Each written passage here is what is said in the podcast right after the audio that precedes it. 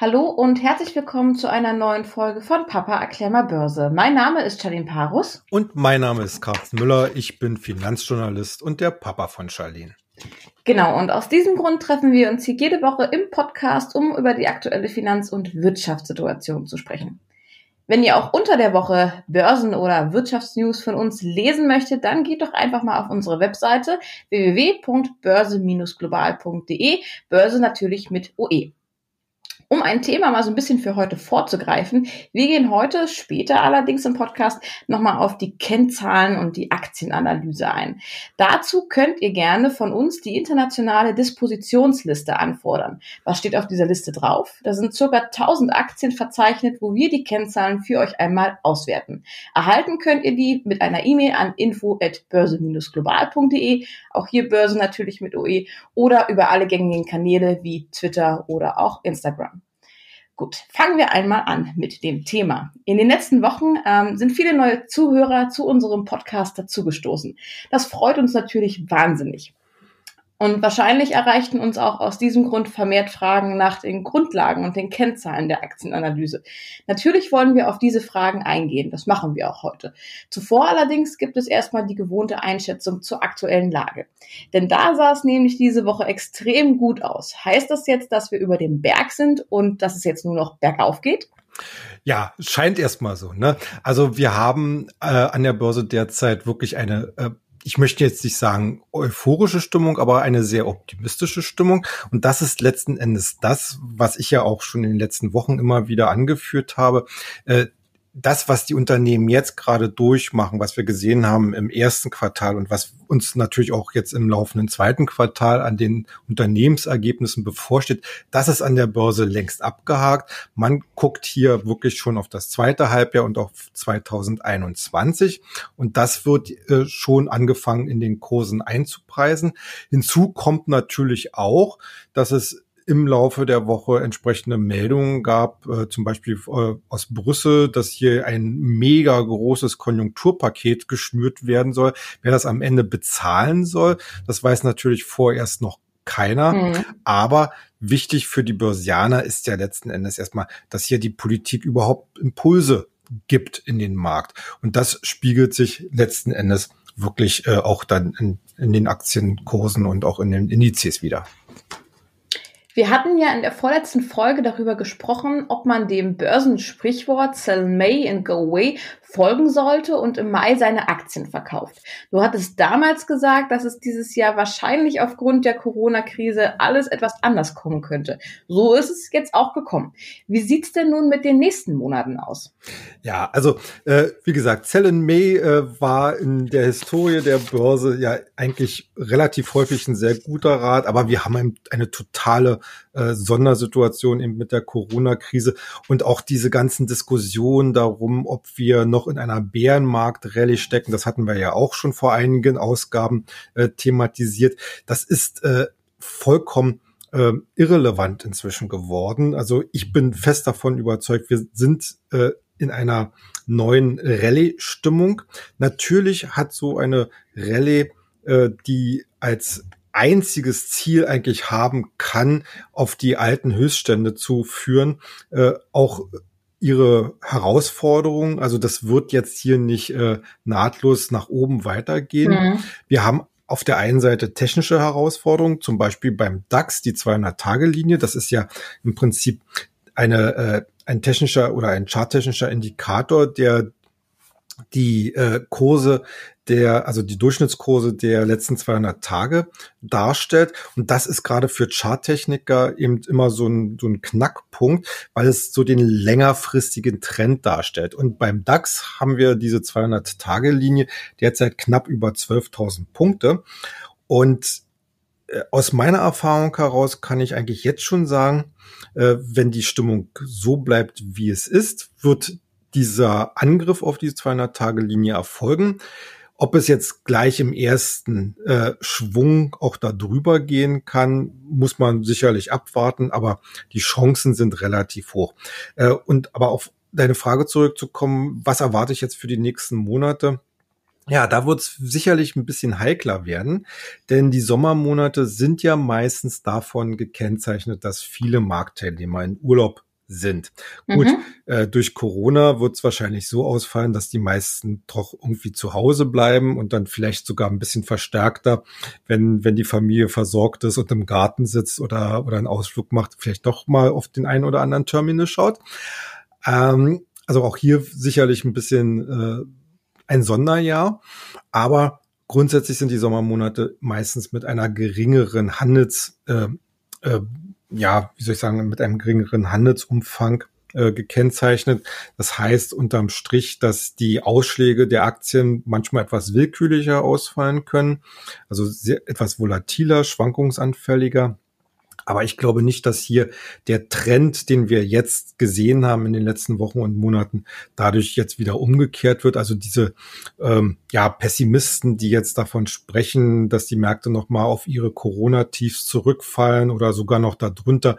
Also diese Einschätzung kann ich überhaupt nicht teilen. Wichtig mhm. ist jetzt über die nächsten äh, Monate, also sprich über den Sommer, die eingefahrenen Gewinne zumindest abzusichern. Wir hatten ja auch schon mal über Stop-Loss äh, mhm. geredet, also dass man ja. sich gedanklich quasi eine, ein Kurs äh, unter dem aktuellen vorstellt, wo man sagt, okay, wenn die Aktie da drunter fällt, äh, dann verkaufe ich erstmal und nehme meine Gewinne mit. Das ist nie verkehrt. Also äh, realisierte Gewinne sind eigentlich immer das Schönste. Mhm. Ähm, aber grundsätzlich gehe ich mal davon aus, dass wir ein super Börsenjahr von der, vom Tief aus gesehen noch bekommen werden. Okay. Dann lass uns an dieser Stelle jetzt doch gleich einmal in die Grundlagen reingehen. Ja. Ähm, wenn man sich mit den Aktien beschäftigt, dann stößt man ja immer wieder auf Kennzahlen wie zum Beispiel KGV, KUV oder KCV. Ist die Ähnlichkeit dieser Abkürzungen Zufall oder steckt da etwa ein System dahinter? Ja, eigentlich steckt schon ein System dahinter, da bist du schon auf der richtigen Fährte. Denn letzten Endes haben alle drei etwas damit zu tun, dass man bestimmte Fundamentaldaten, Gewinn, Umsatz, Cashflow ins Verhältnis äh, zum Aktienkurs setzt. Also wir haben ja, wie gesagt, KGV, Kurs, Gewinnverhältnis, also da wird der Gewinn des Unternehmens ins Verhältnis äh, äh, zum Aktienkurs gesetzt und so weiter und so fort. Also da steckt schon letzten Endes ein System und deswegen bilden diese drei Kennzahlen ja auch sowas wie eine Bewertungsgruppe, die äh, man eigentlich nie außer Acht lassen sollte, äh, wenn man sich mit einer Aktie beschäftigt. Dann lass uns doch gleich mal beim KGV, also dem Kurs-Gewinn-Verhältnis bleiben. Was sagt das letztendlich aus und wie wichtig ist das für meine Anlageentscheidung? Ja, also beim Kurs-Gewinn-Verhältnis geht es, wie gesagt, darum, dass man die Gewinne, die ein Unternehmen erwirtschaften kann, ins Verhältnis mit der Marktkapitalisierung oder dann halt heruntergebrochen auf die einzelne Aktie, eben auf den Aktienkurs äh, bemisst. Das Interessante beim KGV ist letzten Endes, äh, dass, dass man hier quasi eine Aussage erhält, wie lange brauche ich denn in Jahren gerechnet, mhm. bis äh, der Gewinn, den ein Unternehmen pro Aktie erwirtschaftet, den aktuellen Aktienkurs rechtfertigt. Unter der Idee, dass ich sozusagen 100 Prozent äh, des Aktienkurses dann quasi äh, ähm, über, über, über einen Gewinn dann halt äh, erwirtschaften kann. Mhm. Ähm, du merkst schon, dieses, äh, diese Kennzahl heißt letzten Endes nichts anderes je günstiger, desto besser. Also je mhm. weniger Jahre ich theoretisch quasi darauf warten müsste, dass der Aktienkurs durch den Gewinn je Aktie verdient wird, desto äh, besser ist es natürlich. Aber man kann äh, das KGV nicht so komplett äh, losgelöst von anderen Kennzahlen äh, sehen. Was muss man da beachten? Es ist äh, das KGV für sich genommen kann einen wichtigen Hinweis geben äh, ob eine Aktie billig oder zu teuer ist. Also je länger ich quasi theoretisch warten müsste, also je höher das KGV ist, desto teurer äh, erscheint diese Aktie. Aber natürlich äh, kann ich das KGV für den einzelnen Wert nur dann wirklich äh, ja, bewerten, wenn ich ihn in, ins Verhältnis mit anderen äh, KGV setze, meistens das Markt-KGV. Nehmen wir, ich will einfach mal zum Beispiel äh, ein Beispiel. Äh, nehmen wir mal die Allianz. Äh, die Allianz, die kennen sicherlich die meisten unserer Zuhörer, also ist der größte europäische Versicherungskonzern, ein grundsolides Unternehmen. Ähm, vielleicht hat auch der eine oder andere seine Lebensversicherung oder seine Autoversicherung dabei. Und äh, dieser, dieser Konzern wird mit einem KGV auf Basis der geschätzten Gewinne für dieses Jahr von derzeit 10,7 bewertet. So, mhm. 10,7 klingt erstmal ganz günstig. Äh, jetzt muss man allerdings hier äh, zwei Sachen beachten. Erstens, wie teuer war denn die Aktie in der Vergangenheit? Da sind mhm. wir momentan richtig gut äh, unterwegs, weil der Durchschnitt äh, der letzten zehn Jahre lag bei der Allianz auch nur bei 10,7. Also die Aktie ist in dem Sinne fair bewertet. Okay. Richtig spannend wird's dann aber, wenn ich äh, sie ins Verhältnis zum Gesamtmarkt setze. Denn die Allianz, das äh, das weiß vielleicht auch der eine oder andere, ist, ist Mitglied im DAX, dem wichtigsten deutschen Börsenbarometer. Und der DAX hat derzeit ein KGV von 18. Und wenn man das jetzt ins Verhältnis setzt, 10, also oder knapp 11 zu 18, dann sieht man, im Verhältnis zum Gesamtmarkt ist die Allianz eigentlich recht billig. Und das mhm. ist zum Beispiel eine Grundlage für eine mögliche Anlageentscheidung. Okay. Ähm, wenn man diese oder wenn diese Kennzahl auf Gewinnerwartungen basiert, ist da jetzt nicht die aktuelle Corona-Krise ein großes Problem? Ja, das stimmt, das stimmt. Äh, weil letzten Endes, gerade wenn man jetzt für dieses Jahr oder für die kommenden Jahre ein KGV berechnen möchte, äh, dann muss man sich natürlich meistens auf die äh, Schätzung der Analysten äh, verlassen. Mhm. Und äh, die sind zum Beispiel für dieses Jahr natürlich in der Regel recht pessimistisch. Mhm. Das heißt, in der Regel äh, werden, wird es dazu kommen, dass die KGVs für dieses Jahr äh, überproportional hoch erscheinen gegenüber mhm. dem normalen Durchschnitt. Ähm, deswegen lohnt es sich eigentlich, äh, hier wirklich bei den 2020er Prognosen eigentlich so innerlich so ein bisschen einen Haken dran zu machen und lieber auf 2021 und 2022 zu schauen, weil das, mhm. glaube ich, äh, derzeit ein besseres Bild abgeben könnte, ob eine Aktie wirklich äh, zu billig ist oder zu teuer ist. Mhm. Okay. Jetzt sagtest du, dass wir die äh, Kennzahlen immer so als Kennzahlengruppe betrachten müssen. Ne? Und da ist ja das KGV und wir haben aber auch das KUV. Ja. Was wertet denn das KUV aus? Ja, also Kursumsatzverhältnis, also hier wird die Marktkapitalisierung zum Umsatz oder die, der, der Aktienkurs zum, zum Umsatz je Aktie äh, ins Verhältnis gesetzt. Äh, hier gibt es eigentlich äh, äh zwei Dinge, worauf man letzten Endes achten sollte äh, wenn du ein Unternehmen hast, das zum Beispiel keine Gewinne macht, dann kannst du mit einem KGV nichts anfangen, weil es im Normalfall ja. negativ ist. Äh, also die Aussage ist letzten Endes gleich null. Deswegen kann man hier äh, bei solchen Unternehmen eben das KUV äh, zu Rate ziehen, weil es am Ende äh, darstellt, äh, wie denn letzten Endes insgesamt das, das äh, derzeitige Geschäft überhaupt läuft, eben an, anhand des Umsatzes, dass man überhaupt eine gewisse Vorstellung hat. Ne? Mhm. Äh, wobei jemand immer sagen muss, äh, am, an der Börse äh, gibt es ja auch immer so gewisse Grenzwerte, wo man äh, die, die letzten Endes so die Entscheidung äh, nach links und rechts teilen, ist etwas billig, ist etwas teuer. Und beim Kurs-Umsatz-Verhältnis ist es letztlich äh, immer so ein bisschen äh, die, die Marke von eins. Also wenn, wenn ein Unternehmen oder äh, mit einem KUV unter eins ist, dann gilt es eher als billig, weil der Markt nicht mal bereit ist, so viel dem Unternehmen an Bewertung zuzugestehen, wie es am Umsatz macht. Mhm, Wenn es okay. da drüber ist, ist es natürlich so, dass er äh, den, den Umsatz äh, entsprechend höher bewertet und entsprechend auch die Marktkapitalisierung höher ist. Hier gibt's äh, so, eine, so eine Grauzone zwischen eins und zwei. Äh, Wenn es da drüber hinausgeht, also über zwei, über drei, da würde ich dann immer schon sagen, na, da gehen wir schon in die etwas teurere Ecke. Mhm. Okay. Ja, also, Hast du da mal ein Beispiel für ein Unternehmen, was zum Beispiel viel zu hoch bewertet ist? Naja, also äh, das ist äh, das ist sicherlich eine, eine ganz äh, spannende Angelegenheit, wenn man ähm, ich, ich muss mal ganz kurz gucken. Ähm, wir haben hier äh, 20, ähm, genau, zum Beispiel SAP ist der größte europäische Softwarekonzern, auch ein ähm, letzten Endes ein, ein, ein DAX-Unternehmen. Und äh, hier haben wir zum Beispiel den Fall, dass äh, das KGV, das ist auch schon extrem hoch, für dieses Jahr geschätzt mit, drei, äh, mit 28.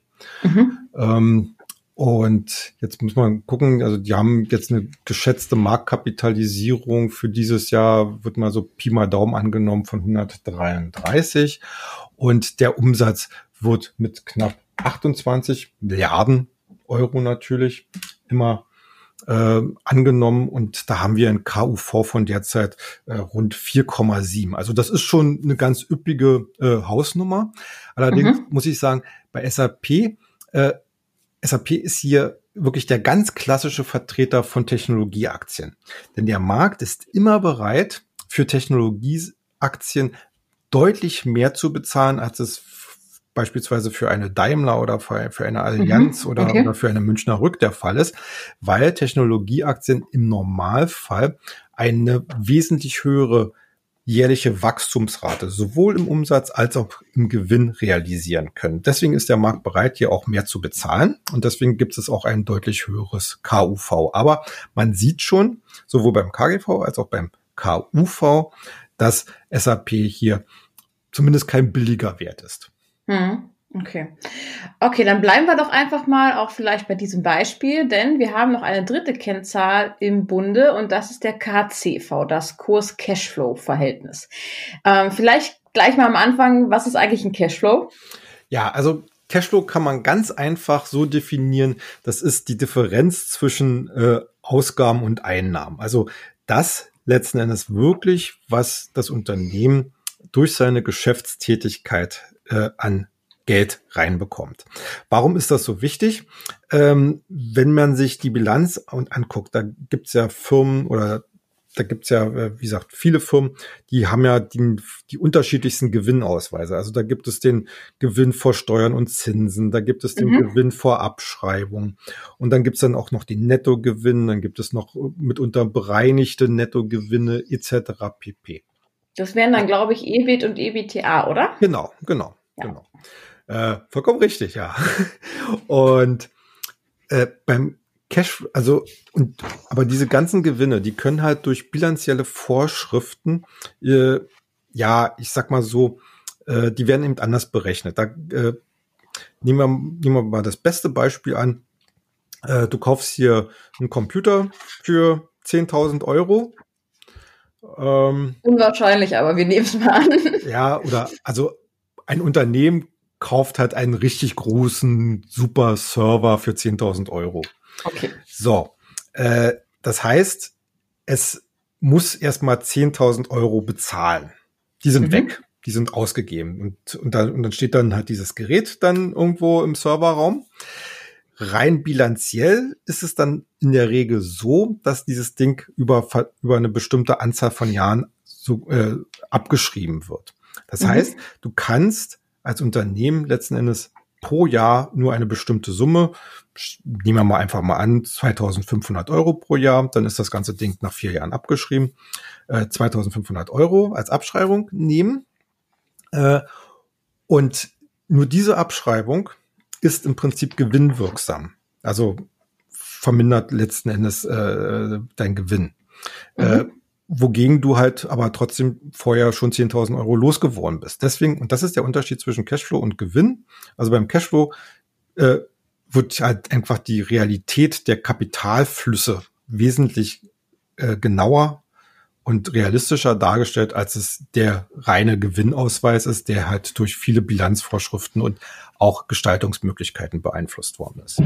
Deswegen, mhm. deswegen bringt zum Beispiel, um das auch der, vielleicht gleich weiterzugehen, äh, das äh, Kurs-Cashflow-Verhältnis mitunter auch ein realistischeres Bild äh, der Bewertung. Mhm. Okay.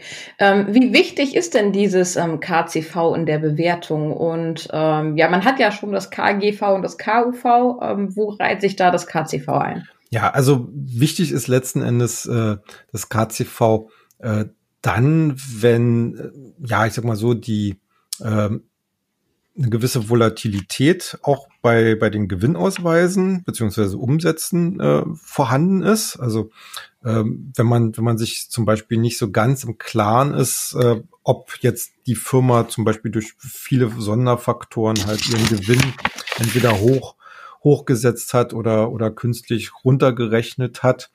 Da hilft dann letzten Endes das, das äh, Kurs-Cashflow-Verhältnis äh, weiter, um hier, wie gesagt, ein realistischeres Bild von der Finanzlage zu erhalten. Also, hm. ja, Okay. Jetzt will man ja natürlich nicht bei jedem dieser Werte den Taschenrechner selbst anlegen und es ist natürlich auch immer ein bisschen einfacher, wenn man das Ganze auch schon vorgerechnet bekommt. Ich hatte ja eingangs auf die internationale Dispositionsliste ja. verwiesen. Ähm, da, wie gesagt, nochmal der Hinweis, die könnt ihr kostenlos bei uns anfordern, einfach eine E-Mail an uns schreiben oder über alle Kanäle, wo wir sonst so erreichbar sind, ähm, könnt ihr da auch einfach eine Nachricht schreiben äh, mit eurer E-Mail-Adresse und dann schicken wir euch die gerne gerne, wie gesagt, kostenlos zu. Gibt es dann aber auch noch andere Wege, die zu bekommen? Naja, also Gott sei Dank haben inzwischen äh, relativ viele Internetplattformen, also große Börsenplattformen, ähm, einen sehr umfangreichen Bestand an Fundamentaldaten und auch Kennzahlen, die sie halt den äh, Nutzern zur Verfügung stellen. Ähm, ja, äh, wie gesagt, da gibt's, äh, ich will jetzt hier keine einzelnen Namen nennen, aber wie gesagt, es ist eigentlich heutzutage Standard. Ähm, und äh, gerade wenn man bei Einzelwerten nachschauen will, äh, ist das eigentlich ein gangbarer Weg, weil wenn es dann darum geht, etliche Sachen, etliche einzelne Werte miteinander zu vergleichen, da wird es dann meistens schon etwas teurer, weil dann da kommen dann meistens eher eher so die Spezialanbieter äh, zum Tragen, für die man dann halt monatlich ein Abonnement abschließen muss. Ansonsten, wie du es ja schon gesagt hast, ne, die Dispolis, dis, äh, die Dispositionsliste über 1000 deutsche und internationale Werte, wo ihr halt in den Listen einfach mal durchgehen könnt, wie dann so die aktuellen Kennzahlen sind und das halt auf einen Blick vergleichen könnt. Aber ich denke mal, gerade zum Anfang, äh, und gerade wenn man mal einen Einzelwert äh, sich anschaut, dann sind natürlich diese Internetportale erstmal der beste Anlaufpunkt. Okay, super. Dann ja, danke ich dir wieder für die heutige Einschätzung. Und wenn ihr Fragen habt zum Thema oder zu anderen Themen, schreibt uns einfach per E-Mail, Twitter, Instagram, wo auch immer ihr möchtet. Ihr findet uns eigentlich auf jeder Plattform. Ähm, ja, ich wünsche euch eine schöne Woche und bis zum nächsten Mal. Ja, macht's gut. Tschüss.